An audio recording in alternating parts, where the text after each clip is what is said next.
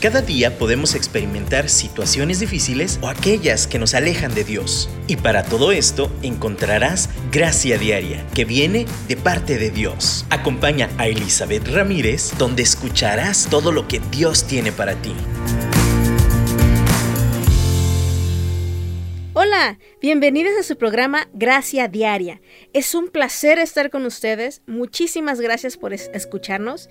Nuestro propósito es compartir un poquito de los muchos recursos que Dios nos ha dado para enfrentar cada día y disfrutarlo con la gracia que Dios ha provisto. Mi nombre es Elizabeth Ramírez y soy esposa, madre, ama de casa, psicóloga, pero sobre todo hija de Dios y estaré compartiendo desde mi perspectiva cómo podemos vivir esta vida en la que estamos más abundantemente. Así que comencemos. Nuestro primer tema tiene que ver con nuestro desempeño diario en la vida. Eh, y eso, junto con eso, vemos fracasos y éxitos. Vamos a empezar un poquito platicando de lo que pasa en nuestro día a día. Buscamos una casa limpia, tener una comida sana y rica, eh, claro, dar el 100% de nuestro trabajo, los que salimos a trabajar.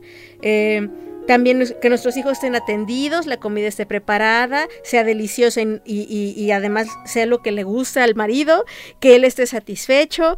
Bueno, muchas cosas en nuestra lista, ¿verdad? Pero si no lo logramos, la pregunta es, ¿soy suficiente? ¿Acaso soy buena madre o soy buena esposa si no logro todo esto? Y bueno, también aplique con los varones, o sea, al final todos tenemos miedo de no dar el ancho, de no satisfacer las expectativas de los demás y de nosotras mismas.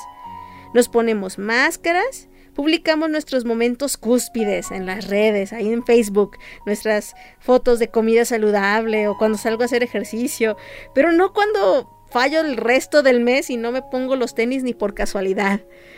Eh, a veces nos quedamos como insatisfechas porque no cumplimos el 100% de todas las cosas en, nuestro, en nuestra lista. Y a veces nos sentimos tan cansadas y agobiadas y decimos, ¿cuándo se va a acabar esto? Y apenas acaba de terminar un día, todavía falta el resto de la semana. Así que, ahora, ¿qué, qué podemos hacer? ¿Qué aplica? ¿Cómo podemos salir de este círculo vicioso de, de expectativas no cumplidas? Y bueno, creo que muchas veces en la misma pregunta está la respuesta. El problema son las expectativas esas ideas que tenemos o preconceptos de qué debería de pasar, cómo debería de pasar, quién debería de hacerlo. Y bueno, sobre todo lo que refiere, se refiere a una misma, pues yo debería de lograr aquello, este, no sé, como el ideal, toda esta imagen que tenemos, la perspectiva de lo que significa ser mujer. Tengo que arreglarme, maquillarme, atenderme, irme al gimnasio y aparte de todo lo que ya les he mencionado antes. Esa expectativa es tan grande y tan pesada que nos frustramos, terminamos cansadas antes de empezar. Y, bueno, ¿cómo, ¿cómo resolvemos esto? Número uno, desahogándonos. Creo que eso suena muy sencillo, pero muchas veces simplemente necesitamos hablarlo. Desde con nuestros esposos, con amigas, compartirlo en, grupos de, de mujeres que, que podamos reunirnos. A veces platicarnos y compartirnos nuestras cargas nos hace sentir que no estamos solas. Empezando por ahí, ya nos vamos bajando tres rayitas al estrés. Que no estamos solas, no estamos peleando esta batalla y no hay nadie como nosotras, nadie nos entiende. No, creo que todas luchamos con esa carga del desempeño constantemente. Y bueno, también vivimos en un mundo donde el desempeño y el rendimiento es exigido. Y nos cargamos eso nosotras, como si así Dios nos lo pidiera. Y creo que no. Creo que a veces nos pedimos más que el mismo Dios. Y yo quiero dar un ejemplo de un personaje en la Biblia que es muy famoso y muy bien conocido por nosotras. Es María. Si vamos al libro de Lucas, que es donde cuenta la historia del nacimiento de Jesús con mayor detalle, especialmente en Lucas 1.28, vemos cuando un ángel se le aparece a María. Y me encanta la frase del ángel que usa es, saludos, muy favorecida. Esta frase a María la impresionó, la sacó de onda y dijo, ¿qué es esto? Ella de verdad estaba muy sorprendida. Y si tú sigues leyendo el pasaje, vuelve a repetirse la frase, muy favorecida. Primero ella se asusta y luego, no, no te asustes, porque eres muy favorecida. Es decir, has hallado el favor de Dios, la gracia. ¿Y saben por qué fue? Yo estoy segura que no fue porque ese día hizo su desayuno, lo publicó en Instagram, después fue a su trabajo, eh, barrió, trapeó, arregló su casa, se preparó, se maquilló, fue, iba a salir con José y entonces Dios tenía todo el registro de esa lista de cosas que tenía que hacer y entonces mandó el ángel que le dijera favorecida. Yo no veo en ningún lado eso. La razón de ser favorecida fue una actitud del corazón, fue una actitud de humildad, una actitud que se veía y se transmitía en todo lo que lograba y no lograba en su día a día. Esa relación con Dios constante, que aún en un momento de sequía, si ustedes leen un, poquito de la historia antes de que empiece el Nuevo Testamento, o sea, nadie escuchaba la voz de Dios, estaba un poco seca esa, esa área en la cual la comunicación con Dios se sentía truncada y sin embargo, ella era una mujer que tiene una conexión con Dios, aún en medio de la sequía. Entonces cuando llega este ángel y la saluda como alguien lleno del favor de Dios, ella se sorprende. Ese es el reto, yo creo que, nuestra expectativa no esté en nuestros logros físicos, en cuán bonito se ve una mesa, que sí, la verdad, hay que disfrutarlo cuando lo logramos, eh, que qué bonito me quedó, no sé, el trabajo de la tarea de mi hijo, que sí hay que disfrutarlo cuando lo logramos, pero está en el corazón, en un corazón que es humilde, dispuesto a aprender, que reconoce que no es perfecta, que fallamos. Para eso es el desahogo para compartirnos y sobrellevarnos unos las cargas unas de las otras. Y de esta forma comprendamos que, de verdad somos tan incompletas y, y tan humanos que necesitamos muchísimo de la gracia de Dios. Así que, pues desahoguémonos, platiquémonos, recordemos que al final lo que importa es nuestro corazón delante de Dios. Y una vez que nos desahoguemos, les invito al segundo paso. Es ya, ya me desahogué, ya chillé, ¿cómo cambio esta situación? Hay que hacer un orden de prioridades, hay que cambiar las cosas en cómo las hemos estado manejando. A lo mejor nuestra prioridad se ha convertido el trabajo fuera de casa y hemos desfasado un poquito las cuestiones con nuestra familia, nuestros hijos, nuestro esposo. A lo mejor eh, también hay una cuestión que nos sobreenfocamos en los hijos. A veces tenemos un orden de prioridades que daña nuestro sistema aún de salud mental interna. Entonces, aquí yo les invitaría a que pusieran una lista. ¿En qué, en, qué invierto más tiempo? ¿En qué me esfuerzo más? Es más, ni siquiera en hechos, sino en pensamientos. ¿A qué le dedico más de mi pensamiento? No, pues a los afanes, al estrés, a mi pelea con mi abuelita del otro día. O sea, ¿a qué le estoy enfocando mi mente y mi esfuerzo físicamente? ¿Y cuánto porcentaje? Si ya lo meditaron, si ya lo pensaron y dicen, no, pues el 100% lo tengo en esto o el 90% en esto. La pregunta es si quiero pues, ser directa en esto. En su vida espiritual, ¿cuánto porcentaje le dedican? Ahora no estoy diciendo que se pongan a, a orar cinco horas al día y todo, pero es una, de nuevo como María, es una conciencia constante de que Dios está con nosotras, de que Él nos acompaña durante todo el día y estemos platicando con Él. Y a veces en nuestros afanes se nos olvida para quién es y para quién vivimos y para quiénes somos. Entonces yo les invito que, que ahí vayan haciendo una reflexión, un acomodo de prioridades y si ponemos en su lugar al número uno, que abarca todo y está en todo, entonces las demás cosas van a ir cayendo en su posición. También, bueno, pues eh, obviamente pensar en nuestra salud mental, nuestra salud física, para entonces poder servir con mayor efectividad a nuestra familia. Porque está bien que tengamos eh, amar, amor a nuestros esposos, a nuestra familia, a nuestros hijos como segunda prioridad, pero si yo no me cuido, entonces yo no puedo servirles a ellos. Yo no puedo atenderles, yo no puedo, porque voy a estar tan cansada y tan agobiada que les voy a dar sobras aunque no fuera mi intención. Entonces, de verdad yo les invito a aún considerar que el descanso es prioritario dentro de este proceso de, de elaboración de ideas, de saber qué es lo importante en nuestra vida.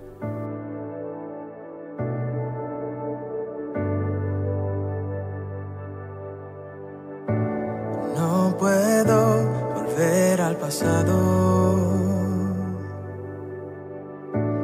controlar lo que pueda venir. Pero aquí en el presente es donde tú me prometes estar.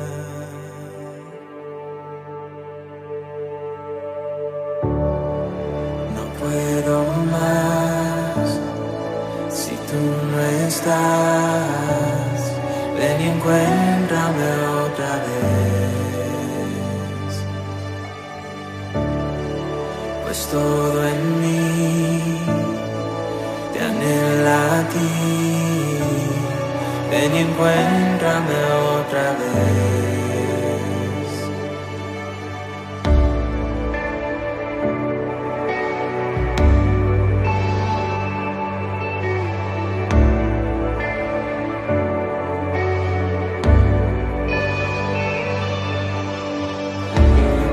Camine por el valle, tu amor apaga todo temor. Y como el sol da forma a la sombra, tu gloria brilla en mi debilidad.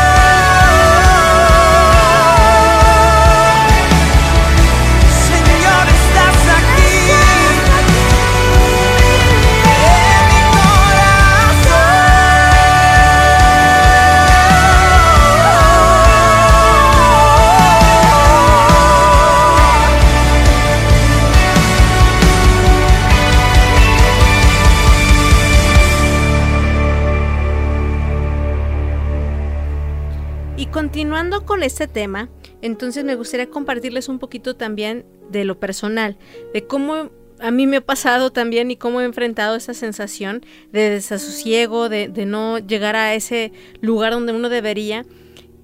Y, y la dificultad de enfrentar la humanidad de una misma, ¿verdad?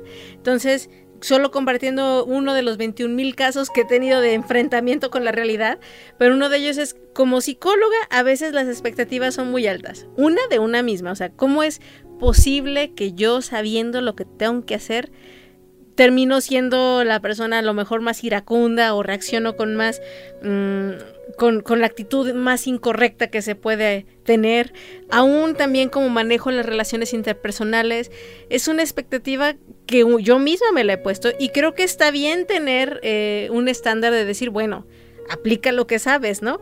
Pero creo que nadie es perfecto y creo que todos tenemos puntos ciegos. ¿Qué es un punto ciego? Es un área de la vida que no uno mismo no puede ver. Cuando estamos manejando el carro y vemos un, por el retrovisor, eh, vemos el espejo y hay un punto en el cual ya no vemos, ya no tenemos alcance de, del carro que está al lado. Eso se llama punto ciego. Y creo que por más preparados que estemos, por más doctorados, maestrías en cualquier tema, todos tenemos un, llegamos a un punto donde no vemos y no percibimos lo propio. Y ahí es donde entra la importancia de platicar, de abrirnos, de, desahogarnos y, permitir que personas a las que amemos y respetemos y, pues obviamente también personas que a veces tienen cierta autoridad en nuestras vidas puedan hablar libremente y nos puedan reflejar las cosas que nosotros no vemos.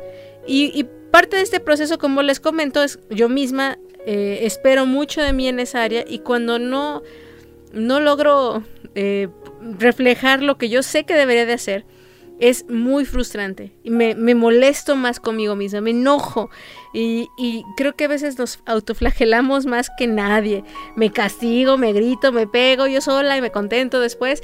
Pero la verdad es que ha sido un proceso muy difícil el de no autoexigirme demasiado. El de ser perfeccionista en algunas cosas. Pero más que nada, cuando cometo un error, en no agarrarme yo misma a patadas. Creo que eso es la parte en que más me ha costado enfrentarlo.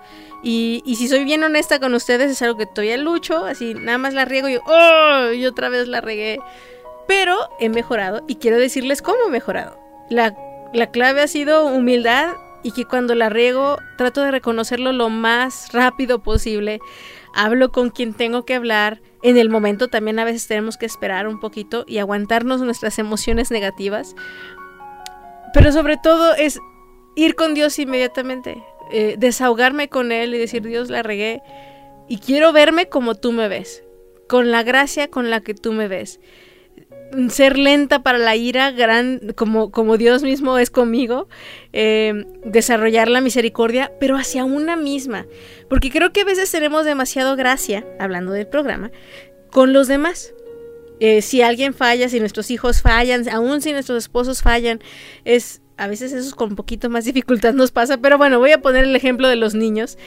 Es como, no, hijo, no te preocupes, o no, hija, no importa la edad de la hija, es, no, pues no te sientas mal. Y los hijos así todos abatidos porque tronaron o porque hicieron, cometieron un error y se sienten frustrados. Y nosotras no somos ágiles para mostrarles amor y decirles, no te preocupes, fue solo un error, vas a salir adelante. Y todo ese ejemplo de gracia, de amor, tolerancia, no, cuando se refiere a nosotras, se va por un tubo. Nosotras nos damos duro por debajo de la lengua, nos castigamos, nos decimos por qué permitimos eso. Y creo que nos deberíamos de ver a nosotras mismas con más gracia, con los ojos de Dios. Cuando volteemos al espejo, y eso a mí me ayuda mucho, tratemos de ver a Dios mismo, porque Él nos creó y nos hizo su imagen. Entonces cuando yo me miro a los ojos y me veo quebrada y me veo lastimada y me veo humillada por mis errores, entonces veo la gracia de Dios. Que no he sido consumida nada más porque Él es bueno. Pero no nada más no he sido consumida, me da un lugar, me da un nombre, me da una posición que, que nadie en esta tierra me da, ni yo. Y, esa perspectiva, y eso es lo que quiero ir aterrizando, la palabra perspectiva de mí misma a través de los ojos de Dios, hace que sea más tolerante con mis fracasos. No que sea alcahueta de mí misma, pues, pero hace que sea. que tenga más gracia, más. como, como en el caso de María, sea más favorecida y pueda verme con ese corazón de Dios. Cuando les comentaba del caso de María, ella misma se sorprendió. ¿Cómo es posible que Dios me considere así? Y yo te pregunto, ¿cómo crees que Dios te ve? A lo mejor tú crees que no has dado el ancho. A lo mejor tú crees que lo que has hecho no es suficiente. Pero déjame decirte que eres muy favorecida. Que el Señor desea que tú te des cuenta de eso, que le creas, que le creamos todas y, abracemos esa identidad en Él. Y sí, vamos a fallar, y como les dije al principio, vamos a llorar, yo todavía lloro cuando me acuerdo todos mis errores, pero, pero en ese reconocimiento está el enriquecimiento, no nada más de nosotras, sino de nuestras mismas relaciones alrededor. El, poder compartir nuestras debilidades, como también nuestras victorias, también está bien compartirlas, pero el balance está en compartirlo todo y de esta forma poder ser luz. Eh, sería muy fácil nada más decirles, ah, sí, yo ya sé la respuesta, todo está perfecto, hagan paso A, B y C y entonces todo se va a resolver. La verdad es que no. La verdad es que yo les digo la teoría, yo les digo más o menos cómo voy aplicando, pero lo que les quiero decir es que yo sigo necesitando esa gracia, que quiere decir ese favor de Dios para poder vivir y aplicar la verdad día a día. Entonces yo te invito a, cada mujer y a ustedes varones si me están escuchando, que, tomen un minuto y, puedan reflexionar cómo se ven a sí mismos, cómo, cómo se ven al espejo, qué, qué expectativas tienen de sí mismas, qué prioridades tienen, qué actitudes tienen ante, ante la situación. Y cuando hagan esta evaluación, de preferencia si lo pueden aterrizar y escribir, decidan reordenarlo, decidan hacer un cambio, decidan pasar un tiempo con Dios eh, pidiéndole una perspectiva diferente de las cosas y de esta forma a lo mejor va a seguir su día normal, van a ir a trabajar, van a hacer desayunar, de comer, de cenar, van a lavar ropa, pero su corazón va a ser como el de María dispuestas a ser interrumpidas por lo que Dios les diga. Y si Dios les, les interrumpe su día en esas ocasiones y les dice, ¿sabes qué? Detente, deja la cocina y ve a abrazar a tu hijo que necesita un consejo o necesita un abrazo. Detente, deja, eh, no sé, el trapeador, la escoba o deja simplemente el programa de Netflix que estás viendo ahorita. Ve y platica con tu esposo. Date tiempo de oler las flores, date tiempo de ver a tu alrededor, de respirar el aire, date tiempo de disfrutar la vida, de comerte un chocolate a gusto. Date tiempo, respira, escucha. ¿Quién soy yo para que el grande me acepte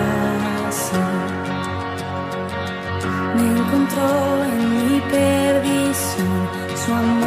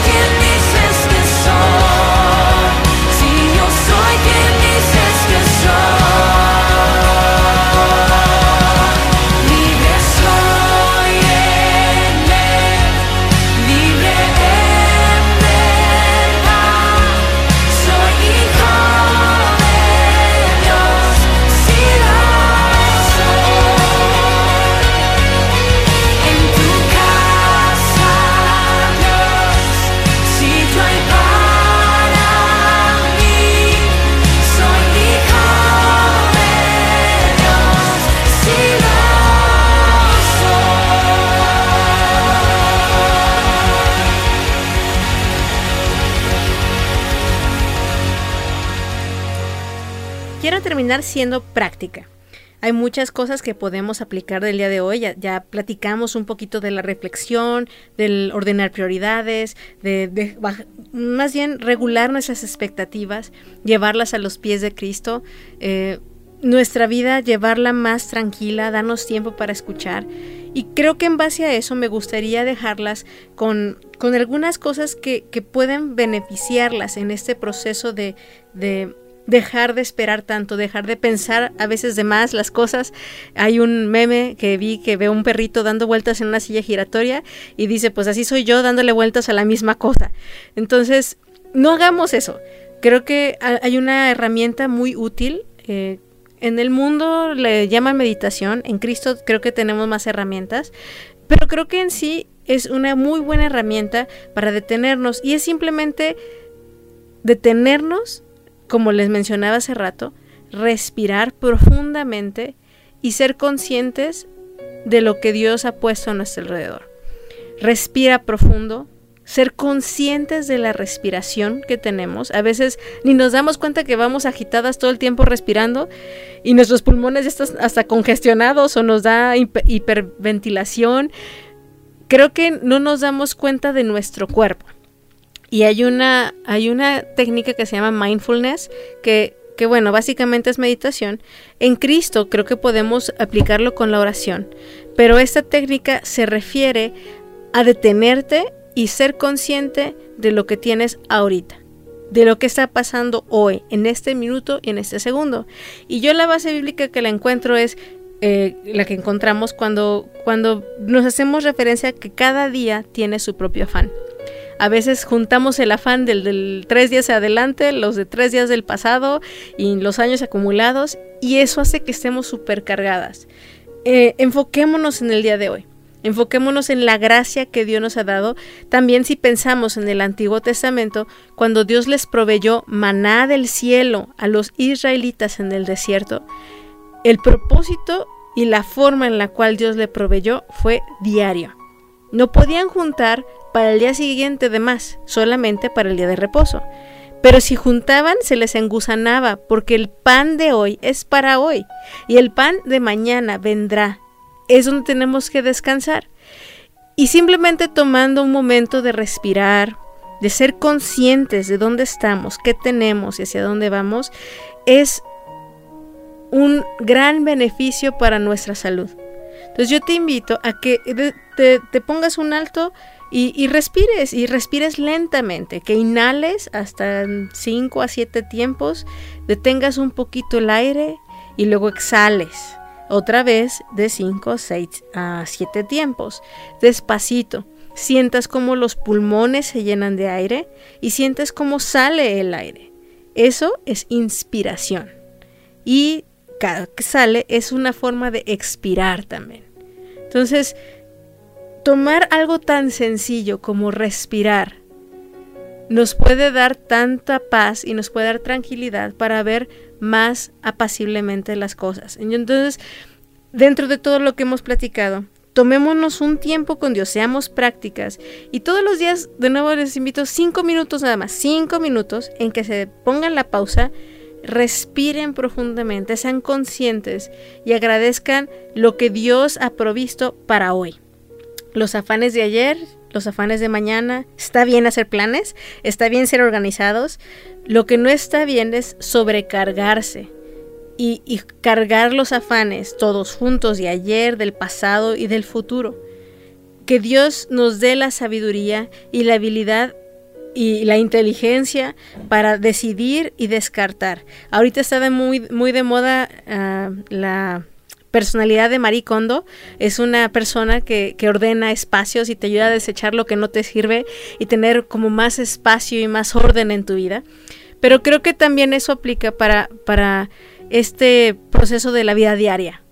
Eh, a veces acumulamos, no nada más cosas, también experiencias, pensamientos, victorias y fracasos, éxitos y frustraciones. Y creo que muchas veces tenemos que detenernos y desechar lo que no nos sirve ya. Eh, deshacernos de aquellas ideas, de esos conceptos, de aquellas cosas, de aquellas decisiones que si bien fueron errores, no tengo por qué seguir cargando a veces con, con la culpa, con la carga de, de lo por qué pasó.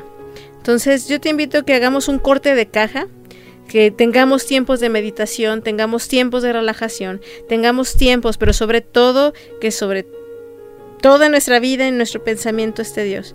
Y, y de esta forma podemos vivir cada día con la gracia que Dios provee. Muchas gracias por estar aquí con nosotros. Gracias por escucharnos. Este es un proyecto que apenas comienza y espero sea de edificación y de bendición. Nos veremos próximamente y, pues los dejo aquí con, con algunos pensamientos y reflexiones, con alguna música que les pueda ser de utilidad. Bendiciones. Lucho con las voces en mi mente, dicen nada.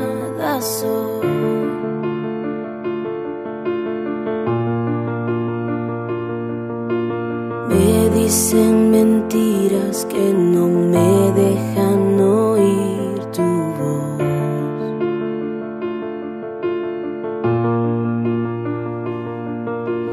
En cada momento me demuestras que no soy mi error.